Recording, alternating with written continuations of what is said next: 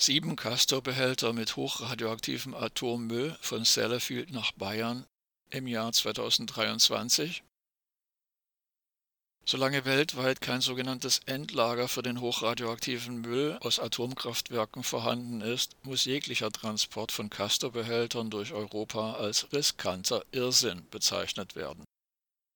Doch im Jahr 2015 konnte die damalige sogenannte rote deutsche Atomministerin Barbara Hendricks einen Deal mit vier Bundesländern einfädeln. Vereinbart wurde, dass insgesamt 21 Castor-Behälter aus der britischen Plutoniumfabrik Sellafield und fünf aus der französischen Plutoniumfabrik La Hague auf die Bundesländer Baden-Württemberg, Bayern, Hessen und Schleswig-Holstein verteilt werden. Laut einer Mitteilung der staatseigenen Gesellschaft für sogenannte Zwischenlagerung BGZ mit Sitz in Essen hat das Atommüllbundesamt eine Genehmigung erteilt, dass sieben dieser Castor-Behälter im sogenannten Zwischenlager des AKW Isar bei Landshut abgestellt werden dürfen. Dies stellt die Anti-Atom-Bewegung für eine neue Herausforderung. Zunächst hatte sich der damalige bayerische Ministerpräsident Horst Seehofer mit Händen und Füßen dagegen gewehrt, Atommüll aufzunehmen. Dabei war seine Argumentation wenig stichhaltig da er den unter Atomikern grundlegenden, aber de facto unsinnigen und das Verursacherprinzip leugnenden Konsens nicht in Frage stellen wollte. Dieser Konsens lautet, es handele sich um deutschen Atommüll. Tatsächlich aber wurde dieser Atommüll zum einen von den vier Atomkonzernen RWE, E.ON, Vattenfall und ENBW beim Betrieb von Atomkraftwerken und gegen den heftigen Widerstand großer Teile der Bevölkerung produziert und zum anderen wurde er nicht etwa zum Zwecke einer sogenannten Wiederaufarbeitung in die Plutoniumfabriken Sellafield und La Hague transportiert, sondern um das für Atomwaffen benötigte Plutonium daraus zu gewinnen. Bei der Separierung des Plutoniums aus den abgebrannten Brennelementen entsteht infolge der eingesetzten Verfahren an Volumen 20 mal mehr radioaktiver Müll, als mit den abgebrannten Brennelementen angeliefert wird bei Plutonium handelt es sich um den gefährlichsten Stoff auf diesem Planeten. Eingeatmet genügt ein Mikrogramm Plutonium, um Lungenkrebs auszulösen. Die französische Plutoniumfabrik La Hague gibt rund 40 Mal mehr Radioaktivität in die Umwelt ab als alle rund 400 weltweit betriebenen Atomreaktoren zusammen.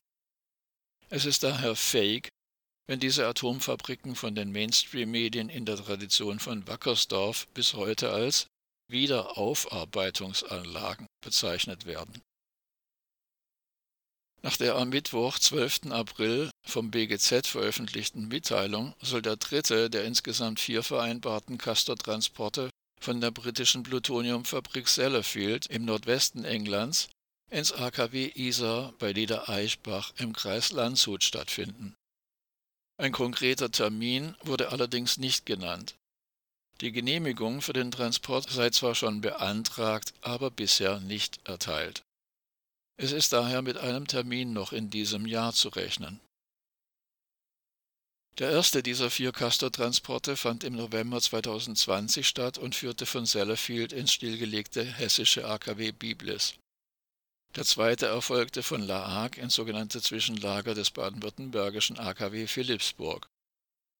Ebenfalls in nächster Zeit ist mit dem vierten Castor-Transport zu rechnen, von Sellafield ins sogenannte Zwischenlager des schleswig-holsteinischen AKW Brockdorf.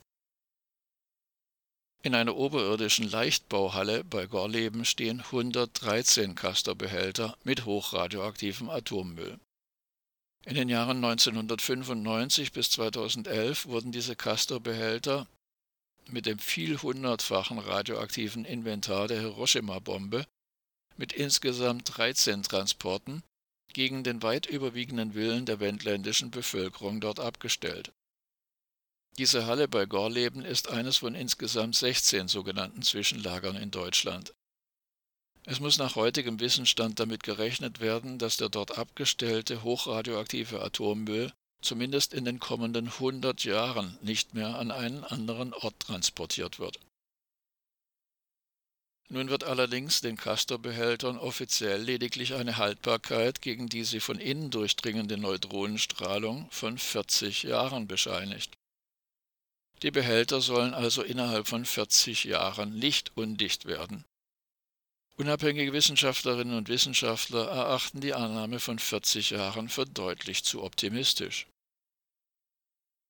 Da in der Öffentlichkeit immer wieder von einer angeblichen nationalen Pflicht die Rede ist und davon, dass es sich um deutschen Atommüll handle, ist die Position der Anti-Atom-Bewegung schwer zu vermitteln. Dabei sollte klar sein, dass jeder Transport hochradioaktiven Mülls gefährlich ist und daher vermieden werden muss, solange weltweit kein sogenanntes Endlager vorhanden ist. Stattdessen hatte sich der baden-württembergische pseudogrüne Ministerpräsident Winfried Kretschmann schon im Jahr 2012 populistisch gegeben und geäußert, Zitat, Irgendwo muss das Zeug ja schließlich hin. Ende des Zitats. Gemeint hatte er damit allerdings nicht das seit 50 Jahren versprochene sogenannte Endlager. Er hatte so sein Angebot begründet, Castortransporte nach Baden-Württemberg in ein sogenanntes Zwischenlager zuzulassen. Denn diese Position erschien entgegen jener Seehofers als integer und verantwortungsbewusst. Doch auch Anfang 2011, noch vor dem dreifachen Supergau von Fukushima, hatten auch Teile der Schweizer Anti-Atom-Bewegung ähnlich argumentiert, als ein Castortransport von La Hague in die Schweiz stattfand. Statt Widerstand zu organisieren, argumentierte Greenpeace Schweiz, dieser Castortransport sei gemäß Verursacherprinzip, so wörtlich, eigentlich korrekt. Ebenso stupide nationalistisch äußerte sich damals Anita Lachenmeier, Basler Nationalrätin der Schweizer Pseudogrünen, und erklärte öffentlich, Zitat, eigenen Atommüll gerechterweise zurücknehmen zu müssen.